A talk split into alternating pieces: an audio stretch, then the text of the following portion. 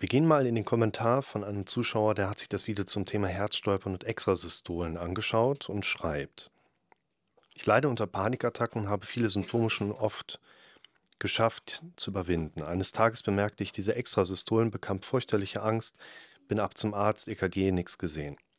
Nachts ging es wieder los, gefühlt jeden dritten Schlag, dann ins Krankenhaus, EKG und so weiter. Wieder nichts gefunden. Kaum zu Hause ging es wieder los, wieder ins Krankenhaus, EKG, zack. Der Arzt sagte, es ist psychisch, fühlte mich echt veräppelt, so ging das zwei Jahre. 14 EKGs später immer dasselbe, nix.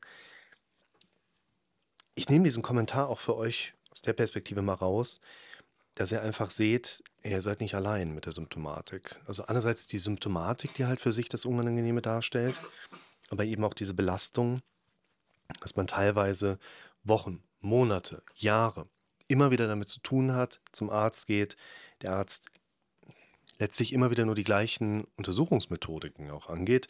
Das heißt hier 14 EKGs später, es ist jetzt gar nicht so untypisch, weil letztlich hat jemand Beschwerden, geht zum Arzt, der Arzt macht das, was er machen sollte. Und dazu gehört vor allen Dingen eben eine situative Abklärung. Hier, der Arzt macht eben EKG. Vollkommen normal, vollkommen richtig. Was der Kommentator hier nicht schreibt, was aber durchaus auch sein kann, ist, dass eben der Patient hier nicht immer zum gleichen Arzt gegangen ist. Ne? Also viele von euch kennen das auch. Irgendwann ist es einem ja auch unangenehm, zu immer gleichen Arzt zu gehen und sucht sich dann vielleicht jemanden Neues als Hausarzt oder geht an den Kardiologen oder hat im Krankenhaus natürlich immer wieder unterschiedliche Ärzte. Und aus der Situation heraus, wo du dich im Krankenhaus vorstellst und sagst, mein Herz und ich habe so ein, hm, ist ein EKG ja genau das Richtige, was man machen sollte. Aber hier, selbst nach zwei Jahren, 14 EKGs, nichts gefunden. Dann kam es, dass ich diese Extrasystolen wirklich drei Tage jeden dritten Schlag hatte. Ich wurde wahnsinnig. Zuvor war der Notarzt da, aufgrund dessen natürlich wieder ohne einen Extraschlag. So hatte ich drei Tage lang jeden dritten Schlag diese Extrasystolen, habe es durchgehalten. Danach war für einige Tage Ruhe. Ich lebte, Freude. Schreibt er. Dann habe ich seit drei Jahren, mal da, mal nicht.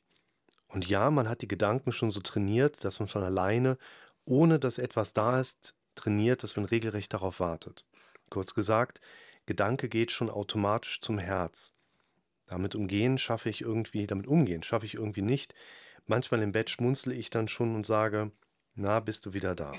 Klar, wieder darauf reagiert. Hm. Das, was er meint, ist wahrscheinlich dieser Punkt, es gibt ja viele Gedanken, wo du für dich auch mitbekommst, da ist ein klares Bild im Kopf, da ist ein klarer auditiver Hintergrund da. Und dein Kopf bringt dir relativ klare Gedanken auf ein Thema dann obendrauf. Es reicht aber oft schon, dass wir, das hatte einer in der Praxis mal als Metagedanken bezeichnet. So ein Metagedanke, der ist irgendwie da, aber der ist noch nicht wirklich da. Den braucht man nicht wirklich zu bedenken, aber wir wissen trotzdem, worum es geht. Gerade das hier ist natürlich so ein Kandidat für einen Gedanken an Gedanken, ne? Das heißt hier, Gedanke geht schon automatisch Richtung Herz. Du musst gar nicht weiter drüber nachdenken, aber so vom, ja, Ansinnen her weiß dein Kopf ja genau: „Ey, darum geht's gerade. Und da das Reagieren darauf, dass die Stelle, wo wir ausgestiegen sind, klar wieder darauf reagiert, mhm, das ist so dieser Punkt, wo wir einerseits für uns ja auch mitbekommen: „Okay, ich habe da eine Thematik und ich gehe vom Kopf dahin und dann zack, ist es direkt wieder da und ach, jetzt habe ich schon wieder drüber nachgedacht. Ich habe es wieder zugelassen, ich habe es wieder trainiert. Es ist so, ich verlinke dir mal das Thema Vorgeschichte und chronische Zustände überwinden. In diesem chronische Zustände überwinden geht es ja vor allen Dingen darum, dass wir für uns verstehen, immer wenn wir hier oben was mitbekommen, was vielleicht zu einer für uns subjektiv wahrgenommenen Problemstruktur gehört und wir lassen das zu. Also du hast ein Thema mit deinem Herz und du lässt zu, dass du gerade mal über dein Herz nachdenkst und kriegst dann für dich mit, okay, da waren jetzt Gedanken vielleicht aus dem Automatikmodus heraus wieder um das Thema Herz eben auch da. Zack, haben wir einen rechronifizierenden oder könnte sagen retrainierenden Lerneffekt mit da drin. Und deshalb vielleicht hier auch diese Andeutung klar wieder darauf reagiert, weil das eben natürlich auch zu einer Stabilisierung der ungünstigen oder unangenehm empfundenen Prozesse eben mit dazugehört. Dieses Modell chronische Zustände überwinden oder unterbrechen, das geht ja jetzt in die Richtung, dass man sagt, okay, du störst ab sofort immer wieder deinen Automatismus, um den Neuaufbau der Strukturen immer wieder zu stören und damit letztlich auch einen scheinbaren chronischen Prozess zu überwinden. Ich finde aber noch wichtiger, und das ist ein ganz interessanter Punkt, Gedanken werden ja wieder hochgegeben, weil relevant. Und die Relevanz resultiert in der Regel aus Quantität, also wie oft hast du, hat dein Gehirn am Vortag über irgendwas nachgedacht, beziehungsweise emotionale Reaktion. Das bedeutet, dein Gehirn gibt dir heute Gedanken hoch, die aus der Sicht deines Gehirns relevant sind, weil sie gestern schon relevant waren, weil sie gestern häufig genug hochgekommen sind, aber auch vielleicht, weil du gestern emotional auf gewisse Dinge stärker reagiert hast, mit negativen wie auch mit positiven Emotionen. Und das ist ein ganz entscheidender Punkt eben auch in der Speicherfähigkeit, nämlich deine Reaktion auf Dinge. Das heißt, wenn du jetzt mitbekommst, du hast da irgendeine Sache und reagierst da mit einem starken Gefühl drauf, das ist eigentlich mehr das Problem. Das heißt, dass deine Sache in deinem Bewusstsein mal da war, dass du da vielleicht auch auf eine Sache mal reagiert hast, ist wahrscheinlich weniger das Problem, als dass wir uns vielleicht bei gewissen Dingen im Nachhinein wirklich, ja, dieses sich ärgern zulassen, dass unser Kopf uns negative Gedanken über eine Sache anbietet, Selbstvorwürfe kommen, dann starkes emotionales Reagieren dann drauf kommt. Und das ist eigentlich wichtiger, das möchte ich euch gerade mal mitgeben, wichtiger als jetzt, okay, ich habe mal wieder an mein Herz gedacht. Die Situation, dass wir hingehen und sagen, boah, das kann doch nicht sein, dass ich jetzt schon wieder, ah, immer wieder denke ich da an mein blödes Herz. Das ist eigentlich viel mehr Input für unser Gehirn, direkt hinzugehen, zu sagen, okay, speichere ich direkt wieder ab. Übrigens hier würde ich euch mal das Video zum Thema Akzeptanz empfehlen. Akzeptanz, nämlich nicht auf die Sache an sich, sondern Akzeptanz in Bezug auf deine Reaktion. Du sollst nicht akzeptieren, dass du mal wieder an dein Herz gedacht hast. Du darfst aber lernen zu akzeptieren, dass es okay ist, dass sich das im ersten Moment immer noch total triggert und im zweiten Moment aber mehr Ruhe reinkommen darf, weil du weißt, in welche Richtung das gehen soll.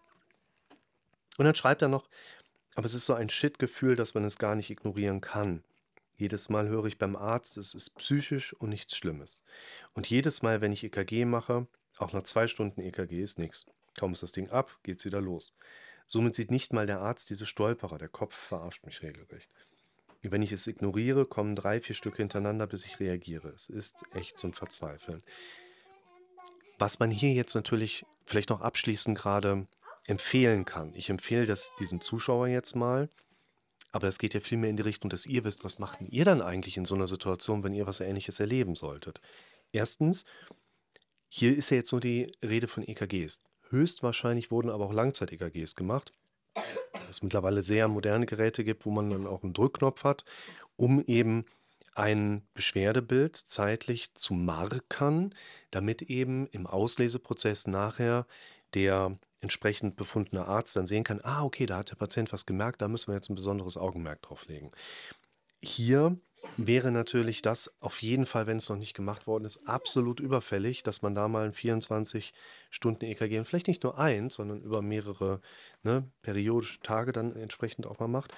Das wäre ein Punkt, wo man jetzt eben auch sagen kann, hey, wenn du Angst hast, eine ähnliche Leidensgeschichte erleben zu müssen, dann spielt das hier einfach eine ganz entscheidende Rolle, dass man weitere Behandlungs- und Diagnostikmöglichkeiten hat, um entsprechend mehr und mehr dorthin zu kommen. Das ist ein Punkt. Zweiter Punkt, den ich euch auch noch mitgeben möchte, das steht jetzt in dieser Nachricht nicht mit drin. Das ist jetzt aber etwas, was ich dir natürlich so mitgeben möchte. Und das ist jetzt gerade dieser Punkt. Wir haben jetzt einen relativ langen Erklärungsweg mit da drin. Und dieser Erklärungsweg über die eigene Situation und über zwei Jahre und 14 EKGs später und Notärzte und Krankenhaus und der Patient, hier der Betroffene, bekommt immer und immer wieder gesagt, es ist was Psychisches, wir können dir hier auf einer organischen Ebene nicht helfen. Hat denn da mal eine psychische Abklärung stattgefunden? War da jemand mal bei Psychiater, Psychologe, Psychotherapeut, Berater, so nach dem Motto? Weil das wäre ja das, wo sich jemand typischerweise jetzt vielleicht seit zwei, drei Jahren schon vorsträubt. Kriegt den ganzen Tag gesagt, das ist was Psychisches. Der Kopf sagt die ganze Zeit, ach, das kann nicht psychisch sein, so krass, wie sich das anfühlt. Hat ja auch keiner gesagt, jemand hat einen Ratsch im Kappes. Geht ja darum, dass man eben auch von der psychischen Seite einerseits Erklärungsmöglichkeiten mit einbringen kann, hey, welche Auslöser in deinem Leben können dieses Problem mit verursachen und natürlich auch auf der psychischen Ebene, welche Supporter kann jemand für sich auf so 'ner Beratungsebene mal mitnehmen, um besser mit einer solchen Situation umgehen zu können? Wie gesagt, der Kollege hat das nicht geschrieben, aber ich habe das schon sehr oft erlebt, dass entsprechend Leute erstaunlich lange mit ihrer Symptomatik rumgelaufen sind und haben die ganze Zeit gesagt bekommen, es ist psychisch und man hat es immer versucht, so wegzuschieben, bis man dann irgendwann mal auf den Punkt gekommen ist: „Okay, nehmen wir mal an, es ist so und ich hole mir jetzt Hilfe.“ Und dann redet man mal 'n bisschen drüber und dann merkt man, wie schnell Dinge sich plötzlich verändern, wie es vorangeht und wie ein Linderungsprozess und auch 'n Heilungsprozess stattfindet. Also, hier 'n schöner Kommentar, den ihr mal mitnehmen könnt als Erfahrungsbericht von jemandem, wo ihr vielleicht 'n Stück weit euch drin wiedererkennt, aber vor allen Dingen auch sehen könnt und von mir erklärt bekommt, worum geht's und was könnt ihr eigentlich machen.